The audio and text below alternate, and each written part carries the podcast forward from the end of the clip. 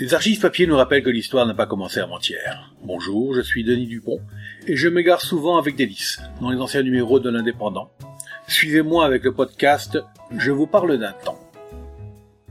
Il s'en passe de drôles de choses dans le domaine du sport, et la dernière page du journal du 26 mars 1958, consacré au sport justement, nous explique quelque chose d'un peu particulier.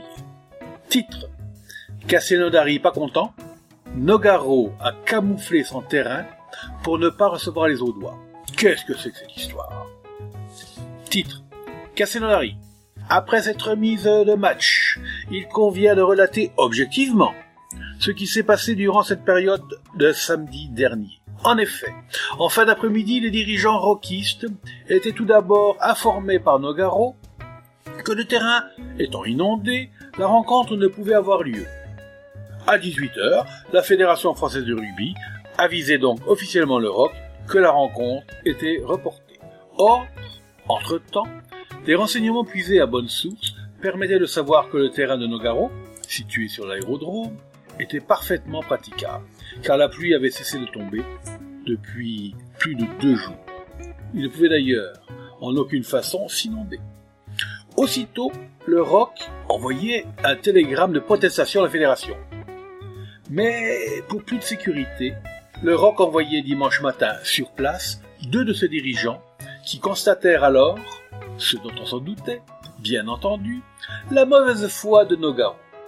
Tout d'abord, nos deux envoyés apprenaient que le dirigeant, Gersois, avait du mal à constituer une équipe, ce qui semble la raison majeure du forfait tardif.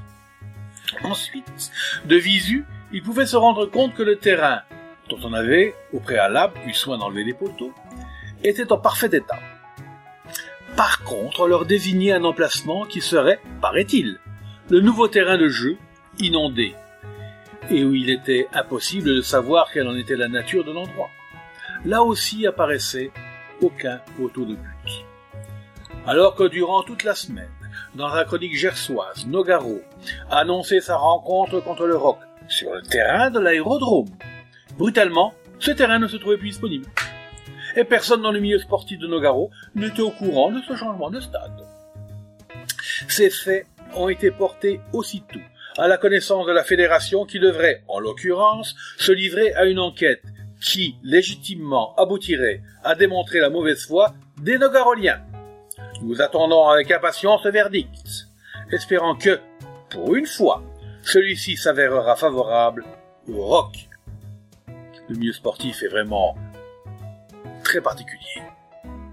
C'était Je vous parle d'un temps, un podcast produit par l'Indépendant et proposé par Denis Dupont, à retrouver ici même, chaque semaine.